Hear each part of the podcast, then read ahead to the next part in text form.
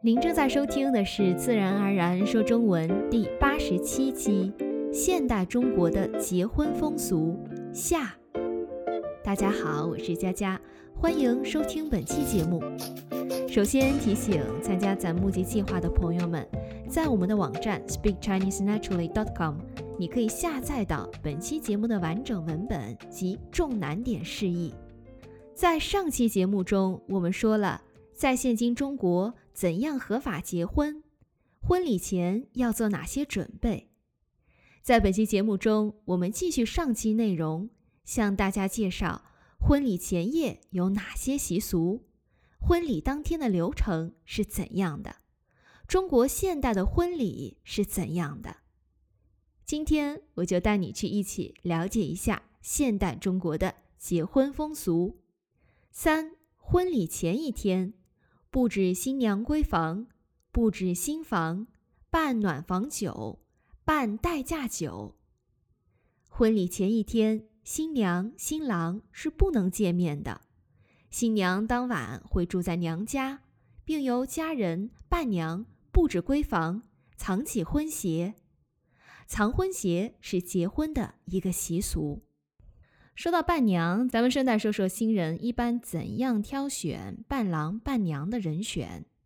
伴郎伴娘一般会挑选年轻未婚的新人的好友或家人，因为在婚宴上还有新人挨桌敬酒的习俗，所以一般会喝酒、能喝酒、交际能力强、能帮新人挡酒，以防新人喝醉的人，更成为伴郎伴娘人选的首选。近几年来，除了主伴郎伴娘，新人还会多邀请几位适合的人选加入自己的伴郎团、伴娘团，以帮助一起准备婚礼及在婚礼当天帮忙。当然，新人会给他们包红包的。伴郎伴娘一般服装都是统一的，伴娘服一般会避开白色和大红色。伴郎伴娘也不应该打扮得太过，而抢了新人的风采。有些地方，比如南京，新郎婚礼前一天是要在新家摆几桌酒席，招待男方亲友的，也就是大家找个理由聚一聚，一起来把新人的房子暖一暖。因此，暖房酒也可以看作是男方宣布告别单身的仪式。暖房酒不仅能给新房添些人气，也能把第二天要来帮忙的朋友们喊到一起，把要做的事儿再商量一下。吃完暖房酒后，大家都会主动帮着张罗新家的布置，贴喜字、充气球、挂彩带、摆鲜花，在新床底撒上红参、莲子、花生等有着早生贵子等美好寓意的东西。当然，还要把第二天需要用到的烟酒、喜糖、红包、鞭炮、捧花等准备齐全。喜床铺好后，准新郎要在新床上睡。喜床上睡觉的人不能逢单，所以要找一个男同伴睡，这叫压床。压床是个结婚习俗，据说不论是对新婚夫妇，还是对于压床的人选来说，都是一件吉利的事儿。传说婚床是有灵气的，能治百病。压床寓意着驱妖辟邪，确保新婚夫妇幸福康宁，也有延绵子孙的意思。压床童一般是亲戚家中的小男孩，如果他晚上尿床，更为喜事，因为这寓意着新娘当年就能生下贵子。另外，当晚家里所有房间的灯都要开一整夜。现在有些女方家人在结婚前夜也会摆酒席，请女方家的亲戚们聚一聚，这称作是待嫁酒。四婚礼当天，第二天新娘一大早就要起床准备妆发了，新郎也得一大早去花店扎好婚车，准备接亲。接亲车队得准时出发去迎娶新娘。新郎跟相关的押车人员会坐在头车上面，新郎坐在后排，押车的坐在副驾驶，其他拿与接亲相关用品的人会坐在第二辆车上面。其余人员依次往后坐。一般来说，每辆车接亲的人数应该成单数，而车队车辆要成双数。什么是押车？结婚押车在古时候称押轿。古时是用轿子迎娶新娘的。婚礼当天，新娘乘坐的轿子不能空，需找一个小孩子坐在里面。而现今也需要一个小孩子坐在婚车上，这就叫结婚押车，代表着对新人早生贵子的祝福。车队出发时要放鞭炮。传统的接亲仪式需要放四次鞭炮，分别是新郎到新娘家、新娘出门、新娘到婆家、新人离开上婚车这四次。接亲时，男方家和女方家都得准备好喜糖、红包发给邻居亲友。女方家需要在接亲的婚车到达后给押车红包，押车人会为新郎开门。然后就到了最具挑战性的堵门游戏环节了。新娘的伴娘团会在此时百般刁难伴郎团和新郎。接亲人员要通过敲门、盘问、塞红包、挤门等游戏环节过关斩将，才能敲开新娘的闺房大门。此时，新郎要找到伴娘藏起的婚鞋，再将捧花递给新娘。向新娘表白后，才能将新娘接走。新娘离开娘家下楼时，不能穿鞋，且脚不能沾地，要有人背下楼，意为不能带走娘家的财气。各地风俗不一样，有的地方是要新娘的兄弟或表堂兄弟背，有的地方需要新娘的舅舅背，还有的地方是新郎自己背。新娘和新郎准备上婚车时，需要由伴郎来帮新人开后排车门。女方家也需派出几名送亲的人员，一路跟随新娘去婆家。如果婚后住一起，就直接到婆家；或时间充裕，也会先到婆家再去新家。倘若时间比较紧张，婆家人会到新人新家等待他们。新人也就不用先去婆家了。主婚车一般坐新人和伴娘、伴郎。需要特别注意的是，婚车来去路途的线路不能一样，寓意是不走回头路。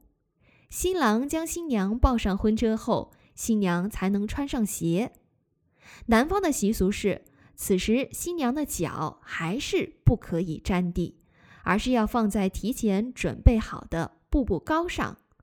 到达后也得有人抱新娘上楼，或新娘也可以踩在步步高上上楼。到达婆家或新家后，新娘的脚才可以落地。在新郎新娘离开新娘娘家前和到达婆家后，都会有个向父母敬茶改口的仪式。新郎和新娘都会向双方父母敬茶，并改口叫对方的父母为爸妈。此时，对方的父母会给改口费。新人在敬茶时，一来是为了向父母表达养育的感激之恩，二是向对方父母表示应有的尊重和敬爱。各地举办婚宴的时间不同，一般北方是在中午办，时间较紧，有的新人就会选择接完亲直接去酒店，而不去婆家或新家。那么改口仪式也就放在婚礼上，而男方的婚宴在晚上办，那两家人就一起简单吃个中饭，新娘新郎可以休息一会儿再去酒店彩排。有意思的是，在南京中午办婚礼的是二婚夫妻，而头婚的夫妻是在晚上办，而在北京却是完全反过来的。临近宾客到达时，新郎、新娘、伴郎、伴娘要在酒店门口迎宾。来宾都会先签到，递上红包。签到处的人会记录下名字和金额，以便日后新人好还礼。包红包时，最好在里面写上自己的名字，以防签到人弄错。再有就是红包数额也得图个吉祥如意。如果你和新人的关系好，就多包点；关系一般，就稍微少包点。接下来，引导人员会引领宾客到指定的桌子就坐。一般酒宴都是圆桌，主桌安排给新人及其近亲，其他桌子沿关系的不同而分类，如男女方亲戚桌、同事桌、同学桌、朋友桌等。桌子上都有受邀人的名牌。现代中国的婚礼仪式是中国传统婚礼和西方婚礼的融合。倒计时奏乐响起，新娘父亲牵着新娘的手一同入场，向他们走来的是新郎。新娘的父亲一般会嘱托新郎几句，再把新娘的手交给新郎。新娘、新郎一同上台，接下来由男女花童给新人送上结婚戒指，二人宣读结婚誓言并交换戒指，再三鞠躬。再接下来是证婚人和主婚人发言。证婚人就是证明新人婚姻合法性的人，他除了宣读结婚证书外，同时也会祝福新人的结合。证婚人一般是新人的领导，或是有一定威望的长辈，或是两人的介绍人。主婚人是用于嘱托新人，对新人提出成家后要求，俗称新婚训词的人。同时，也代表主人对宾客的到来表示欢迎。主婚人一般邀请家中德高望重的亲人长辈担任，然后是双方父母代表讲话，再然后新人开香槟、切蛋糕、喝交杯酒，大家就可以开始用餐了。用餐期间会穿插各种节目、游戏，新人也会换好敬酒服。挨桌依次向每位宾客的到来表示感谢。婚宴临近结束时，新娘会抛捧花，所有未婚的年轻女子都会参加。据说接到捧花的就会是下一个结婚的人。接下来还会挨桌发喜糖。婚宴结束，宾客陆续离开前会与新人合影留念。有些地方婚宴结束后还会有闹洞房的习俗。闹洞房原来的意图是辟邪驱鬼，但近年来闹洞房的花样不断翻新，渐渐变了味儿。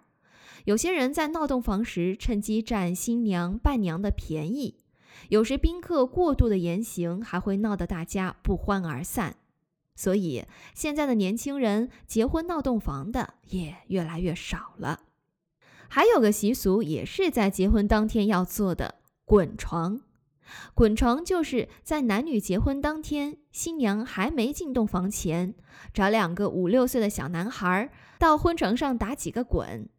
打滚时要从床脚滚到床头，再从床头滚到床脚，一共滚三个来回。